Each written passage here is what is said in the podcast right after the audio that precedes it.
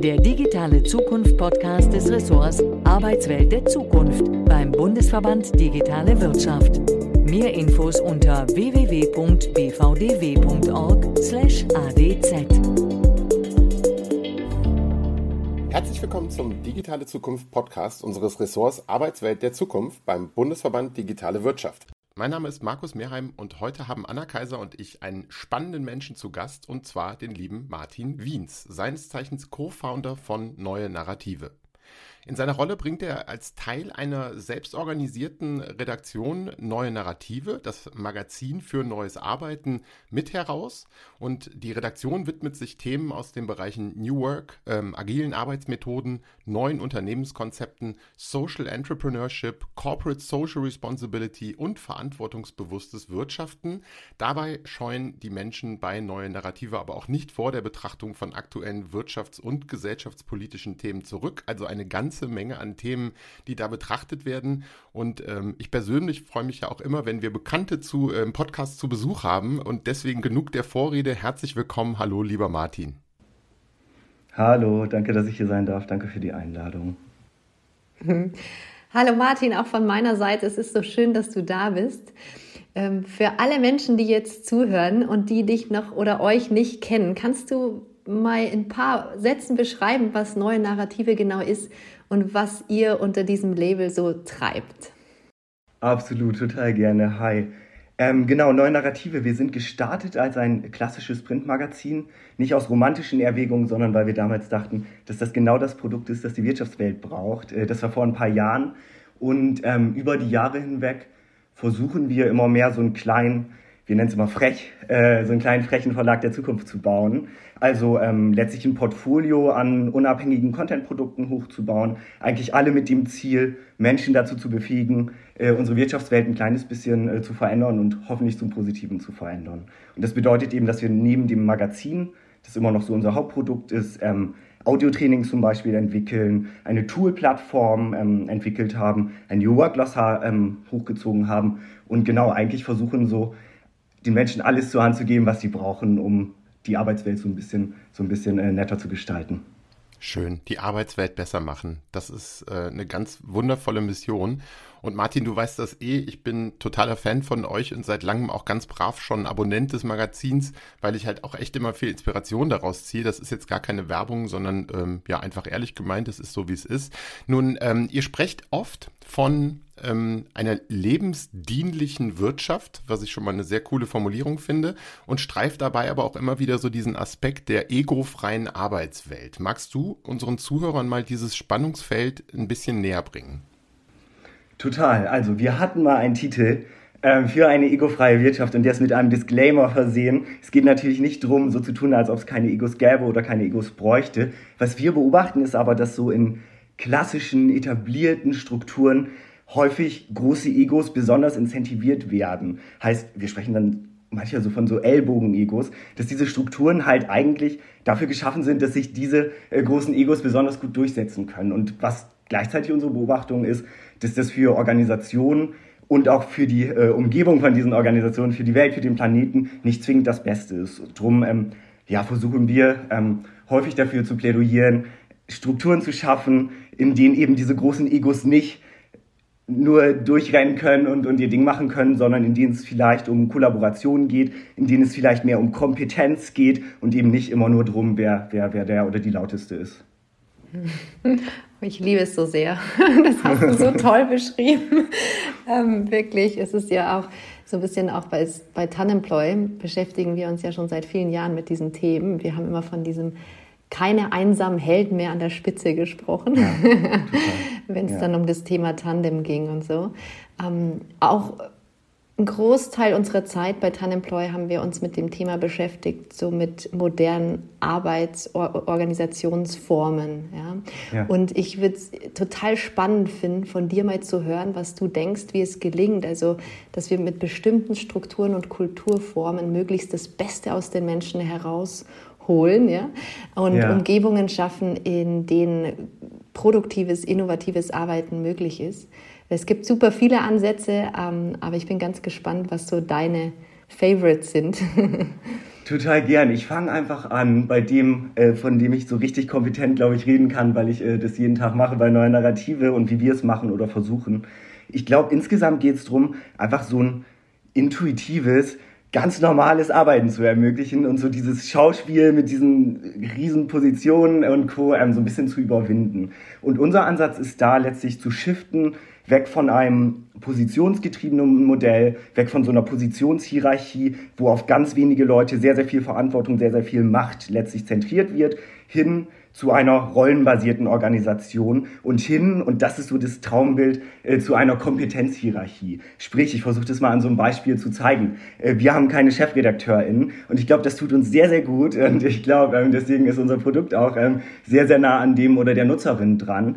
Ähm, und es funktioniert einfach total gut und also ich, ich, ich kann es ja mal kurz erklären, in so klassischen Redaktionen haben ChefredakteurInnen jetzt als Beispiel total viele Aufgaben inne. Die sind wahrscheinlich MentorInnen, ManagerInnen, ähm, schreiben natürlich den Leitartikel, haben vielleicht einen Podcast. Wenn eine Überschrift nicht sitzt, dann rennen die da auch noch mal kurz rüber und sagen, oh, die kickt noch nicht richtig machen einfach total, total, total, total viele Sachen. Und das sind natürlich alles ultrakompetente Menschen. Aber wie unwahrscheinlich ist es, dass in diesen ganzen komplexen Aufgaben genau diese eine Person überall am kompetentesten ist. Das ist einfach ultra unwahrscheinlich. Und diese Beobachtungen versuchen wir zu adressieren und versuchen wir letztlich dann ja, aufzulösen, indem wir eben sagen, okay, äh, wir versuchen Verantwortlichkeit an Rollen, also kleinteilige, spitze Verantwortungsbereiche zu koppeln. Und ähm, ja, haben dann vielleicht eine Rolle Überschriften und eine Rolle Teaser und eine Rolle, die dann gegebenenfalls auch ähm, mal sagt, dass, dass, dass ein Text zum Beispiel nicht zum, zur aktuellen Ausgabe passt.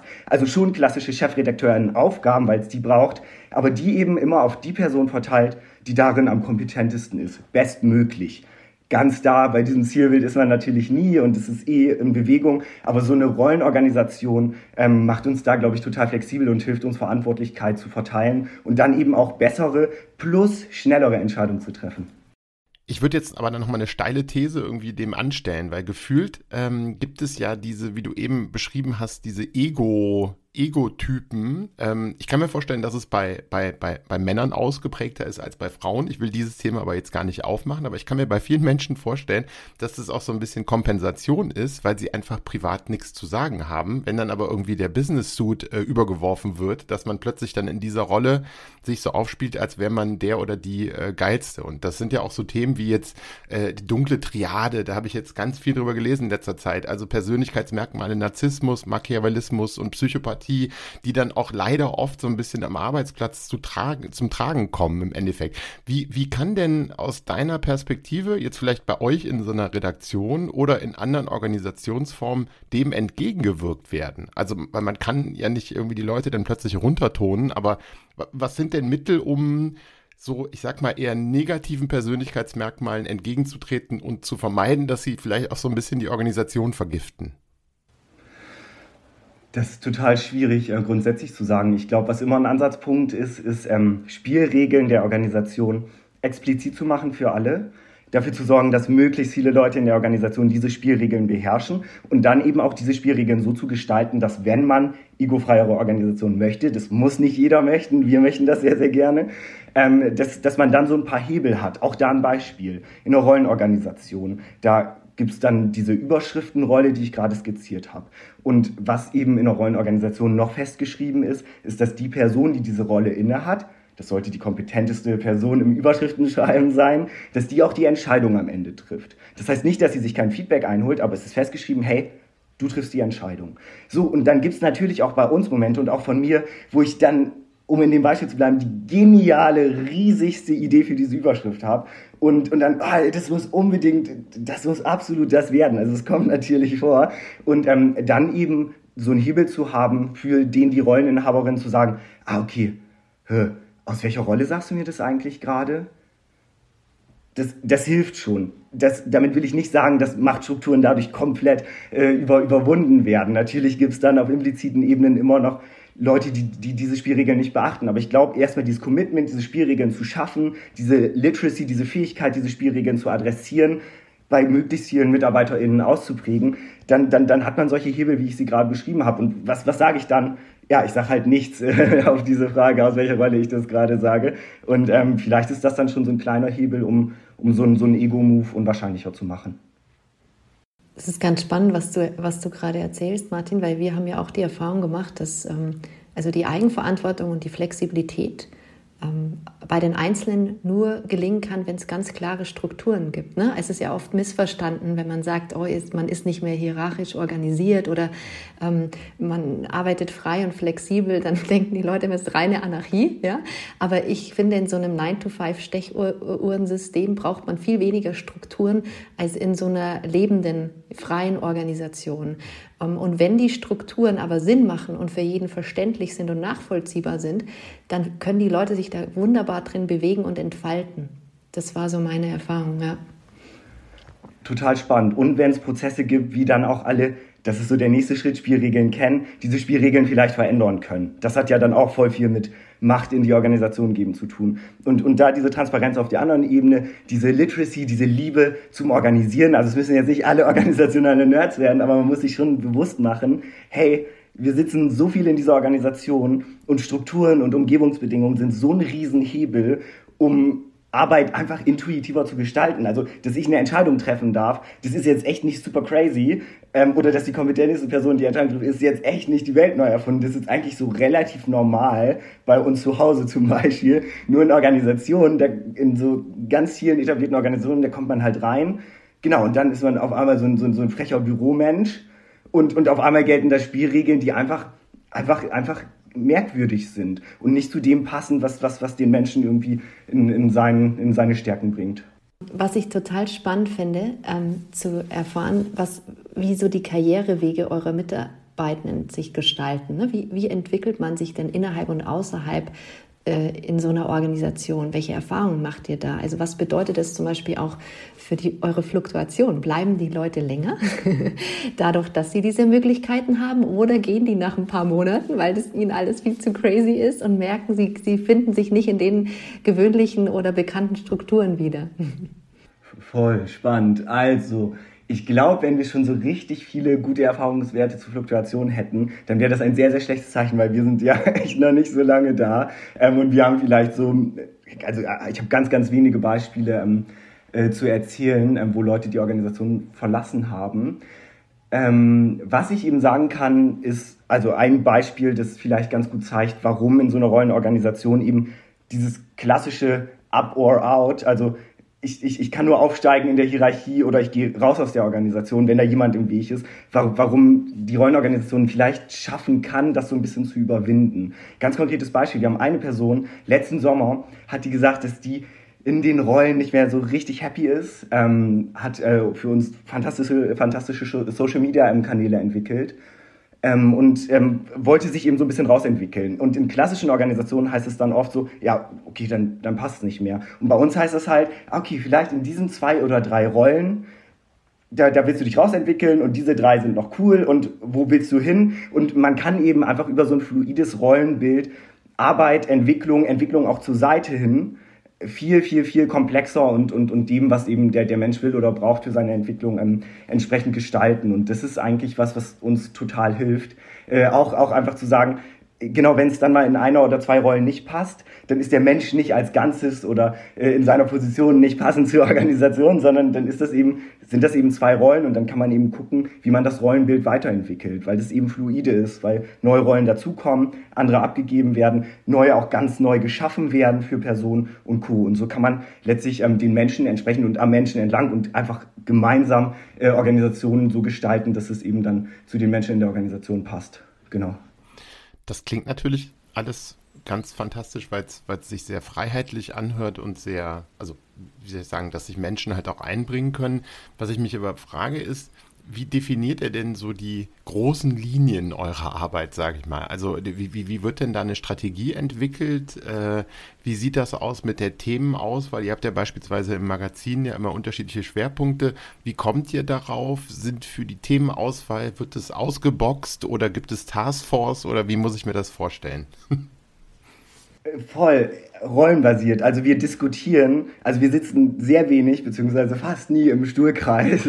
Ähm, da stellt man sich vielleicht anders vor, nach dem, was ich gesagt habe. Nee, es gibt halt Kompetenzhierarchien und es gibt zum Beispiel fürs Magazin eine Rolle Product Owner, ähm, die für diese Ausgabe letztlich ähm, die die Verantwortung übernimmt, dass das unsere bestmögliche Ausgabe wird, so heißt es, glaube ich, im Purpose der Rolle. Und diese Person trifft dann am Ende beispielsweise die Entscheidung, welches das nächste Thema wird. Dass das partizipativ abläuft, ist völlig klar. Ich kann es mal aufs Strategiebeispiel anwenden. Da sitzen wir jetzt auch nicht mit 22 Personen und gestalten irgendwie gemeinsam Strategie, sondern es gibt Strategierollen, Menschen, die große Lust auf Strategie haben, die da große Kompetenz haben. Und ähm, es gibt beispielsweise eine Rolle Strategie Facilitation, heißt die, die begleitet den Strategieprozess. Und dann kommen wir natürlich darüber, dass alle Leute ihre, ihre Ideen ähm, als, als, wir nennen das Spannungen einbringen. Also wir haben so einen riesen strategischen Spannungsspeicher. Äh, das könnt ihr euch so vorstellen, einfach wie eine sehr, sehr lange Liste, ähm, wo die Leute immer wieder und jeden Tag, wenn was aufploppt, eine strategische Spannung formulieren sollen. Zum Beispiel, oh, hier, wir müssen dringend einen Podcast starten. Und also in, in, unseren, in unseren wöchentlichen Meetings wäre dann, wenn, wenn so eine Idee kommt, meistens ähm, die Antwort von der Moderationsrolle, ist, ist, das, ist das nicht ein Strategiethema, wollen wir das in den strategischen Spannungsspeicher packen? Und dann haben wir halt dreimal im Jahr so einen Strategieprozess, der eben von dieser Strategie-Facilitation-Rolle geleitet wird, wo diese Spannungen dann bearbeitet werden, priorisiert werden, eben mit, so wie du es vielleicht nennst, einer Taskforce mit strategischen Rollen, ähm, um dann so einen ersten Prototypen einer Strategie vorzustellen, der dann natürlich ähm, durch so ein Entscheidungsverfahren durchläuft, wo alle nochmal Verständnisfragen stellen können, ihre äh, Spannungen äußern können, Einwände erheben können, bis dann letztlich, wir sagen immer, und wir versuchen super leichtfüßig mit Strategie umzugehen, ähm, bis wir einen Strategie-Prototypen haben, der safe enough to try ist, also sicher genug, um damit mal ein paar Schritte zu gehen. Wohl wissen, dass sich Strategie eh immer ändert, wohl wissen, dass wir eh nicht in die Zukunft schauen können und dass wir jetzt aber gerade ein Commitment auf so ein paar Fokusthemen brauchen, um, um, um eben einen, einen gemeinsamen Fokus in der Organisation zu haben. So versuchen wir mit Strategie umzugehen. Das klingt total spannend und ähm, ich, ich denke, es ist die Basis für innovatives Arbeiten, aber vielleicht gibt es jetzt ein paar Zuhörerinnen und Zuhörer, die sagen, das geht natürlich bei neuen Narrative. Ja, ja. da kann ich mir das vorstellen, dass das funktioniert, aber in meiner Organisation ganz sicher nicht. Drum, wie, was denkst du deiner Meinung nach? Kann jede Organisation so arbeiten oder gibt es Grenzen? Ganz sicher soll nicht jede Organisation so arbeiten, also weil wir natürlich uns aus vorhandenen Betriebssystemen was nehmen, das dann verändern und uns dann letztlich was aufgebaut haben, was sich an vielen Sachen anlehnt, was aber dann für uns als Organisation und nur für uns funktioniert. Das heißt, ähm, also genauso soll es bitte niemand machen. Ähm, wohl aber glaube ich, dass man eben auf Teamebene sehr niedrigschwellig mit sehr wenig Risiko so ein paar Punkte mal adressieren kann und, und vielleicht einen Schritt weiterentwickeln kann. Ähm, genau, und ich, also worum es, glaube ich, geht, ist zu, anzufangen, Organisationen als Prozess zu äh, begreifen, sich zu reflektieren, Sachen auszuprobieren, ähm, dann zu fragen, was funktioniert, was funktioniert nicht, das beizubehalten, was funktioniert, alles andere zu verwerfen und so quasi sich selbst ein organisationales Betriebssystem zu bauen, das funktioniert. Ähm, was ich auch glaube, ist, wenn wir über das rollenbasierte Arbeiten sprechen, so ein Schritt, den quasi jede Organisation mal machen kann, ist zu sagen, okay, wir haben hier unsere Position. Wie könnte ich denn jetzt mal meine Position als Rollenbild denken? Erstmal nur für mich. Erstmal nur, um meine Arbeit explizit zu machen, um sie transparent zu machen. Was gehört dann dazu? Ich frage mich, über so eine Kalenderübung, vielleicht gehe ich die letzten Wochen meine To-Do-Listen und meine Kalender durch und frage mich, ah, was habe ich denn tatsächlich an Aufgaben geleistet? Ähm, also an operativen Sachen und mache da eine riesig lange Liste. Cluster die dann in so einem zweiten Schritt vielleicht zu so Rollen und merke erstmal, oh krass, das mache ich eigentlich alles den ganzen Tag. Und oh, ich könnte meine Position ja auch eigentlich in acht Rollen denken, die so ein bisschen miteinander zusammenhängen, aber teilweise auch super weit voneinander weg sind.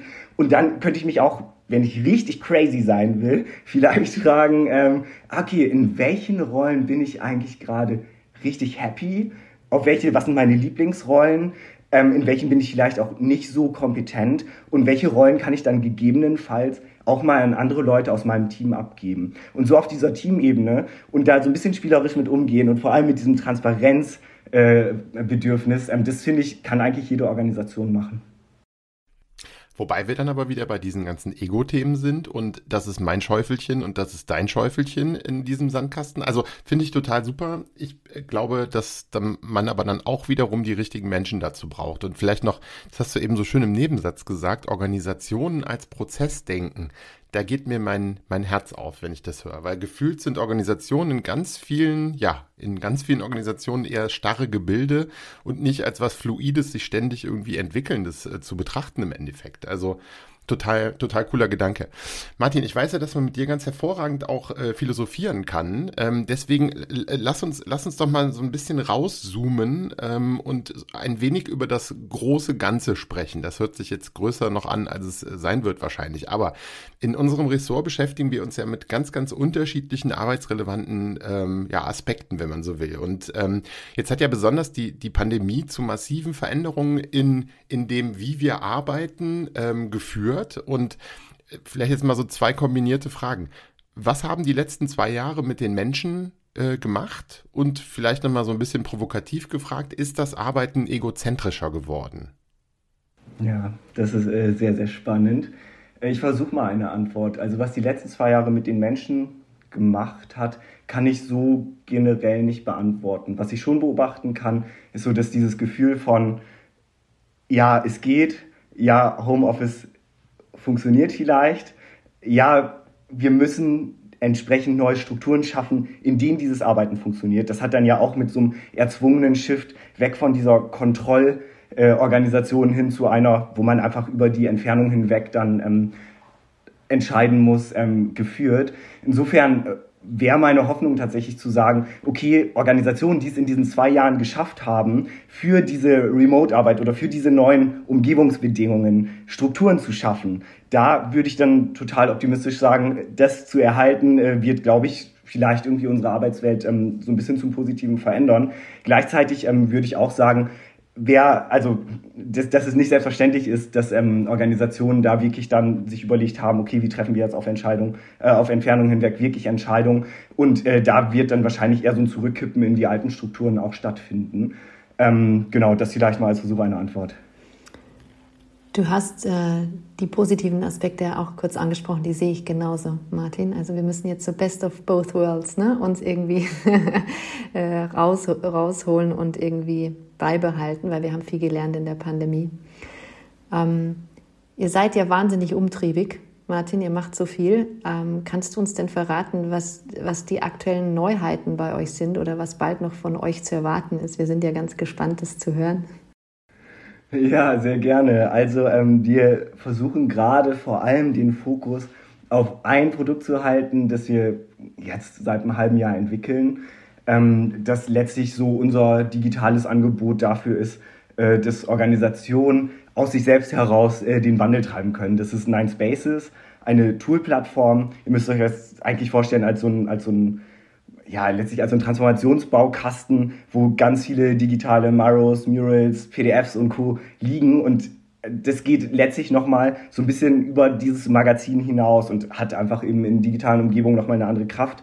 Wir sagen immer bei diesem Magazin, okay, unser Traum wäre, wenn Menschen dieses Magazin nehmen, montags mit zur Arbeit nehmen und dann da anfangen, im Kleinen irgendwie ihre Arbeit zu verändern. Und das ist natürlich über ein solches Printprodukt, ähm, das dreimal im Jahr kommt, beschränkt. Und darüber haben wir dann eben versucht und haben da jetzt gerade einfach einen ganz, ganz starken Fokus drauf, mit Nine Spaces auch noch irgendwie ein Angebot zu machen, das dann vielleicht so noch so ein bisschen stärker helfen kann, Transformation von innen voranzutreiben. Genau. Ich habe in einem der letzten Ausgaben äh, gesehen, da stand so ein ganz schöner Satz drüber, dieses Magazin soll sich anfühlen wie ein guter Workshop oder wie ein richtig guter Workshop, was ich irgendwie total, total schön da wieder gefunden habe. Jetzt geht ihr ja mit solchen Formaten äh, wie dem Magazin, aber was du jetzt gerade auch angesprochen hast mit Nine Spaces, sehr stark auf dieses persönliche Entwicklungsthema, ähm, vielleicht so ein bisschen auch Lifelong Learning und was es da so alles gibt.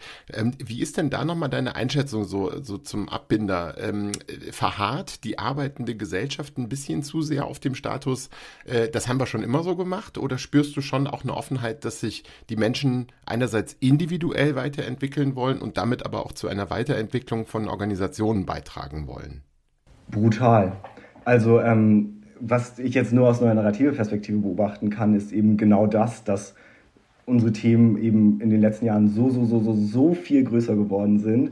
Und dass da draußen, und das wäre, glaube ich, immer meine Antwort gewesen, einfach unfassbar viele kluge und nette Menschen sind in diesen Organisationen, die zu Hause Verantwortung übernehmen, den ganzen Tag und das auch wollen und die zu Hause auch lernen wollen und sich entwickeln wollen. Und ich würde da auch echt eher sagen, dass, also, dass, dass man diese Frage nicht runterbrechen kann auf so das, den, den individuellen Willen, sich weiterzuentwickeln, sondern wirklich auch sagen muss, okay, was haben wir für Organisationen, schaffen die das, äh, wirklich erstmal den Menschen in seine Stärken zu bringen? Schaffen die das, den Menschen in, in Verantwortung zu bringen? Und ich glaube, wenn, wenn das eben funktioniert, wenn man über die Rahmenbedingungen geht, wenn man über eben das Strukturelle geht, dann würde ich hundertprozentig sagen, egal was passiert, ist der Mensch von sich aus so, dass er natürlich was starten will.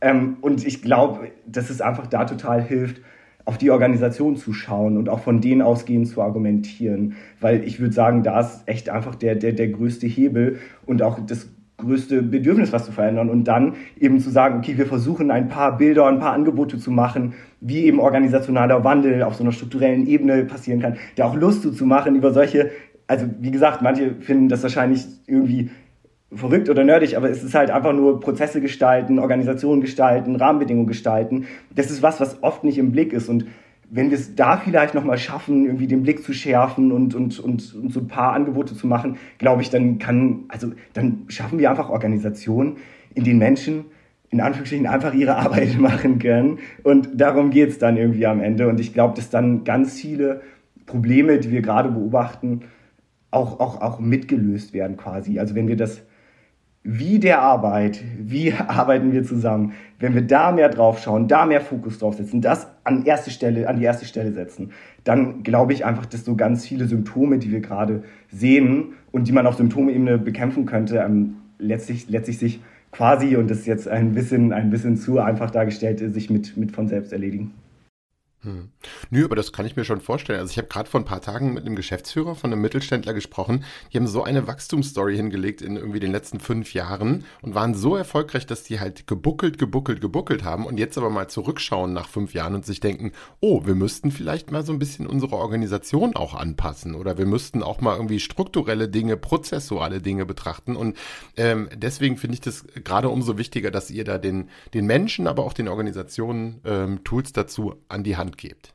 Ja, ja, crazy, ne? Immer dieser Moment, man merkt, oh, jetzt sind wir auch mal mit so vielen Leuten, oh, wir sollten vielleicht auch mal drüber nachdenken, äh, wie wir arbeiten. Ja, ja. Oder auch, bra brauchen, wir, brauchen wir jemanden, der oder die für Personal verantwortlich ist? Wir sind ja nur 100 Mitarbeitende. Also das ist echt irre. Das, da, da findet man schon die spannendsten, spannendsten Situationen. Martin, es, es macht so Spaß, dir zuzuhören. wir könnten noch ewig über diese Themen sprechen, aber vielen lieben Dank für deine Insights, deine Gedanken. Total gerne, das war sehr, sehr, sehr schön. Und dem kann ich mich dann auch nur anschließen. Also vielen, vielen Dank, Martin. Ähm, Vielleicht nochmal jetzt äh, der letzte, die letzte Aufforderung und dann höre ich auch auf damit. Für die Menschen, die es noch nicht kennen, einfach mal auf neuenarrative.de gehen. Äh, da gibt es eine Menge äh, Input abzuholen und äh, ja einfach äh, weitere kluge Gedanken, die das ergänzen, was du jetzt, Martin, uns gerade auch ähm, mitgeteilt hast. Also vielen Dank für deine Zeit. Ähm, und mir bleibt wie immer zu sagen, ähm, gerade in Richtung unserer Hörer, vielen Dank für das Einschalten. Weitere Infos zu unserem Ressort Arbeitswelt der Zukunft beim Bundesverband Digitale Wirtschaft sind unter bvdw.org slash adz zu finden. Bleibt alle gesund, viele Grüße und tschüss. Ciao. Tschüss.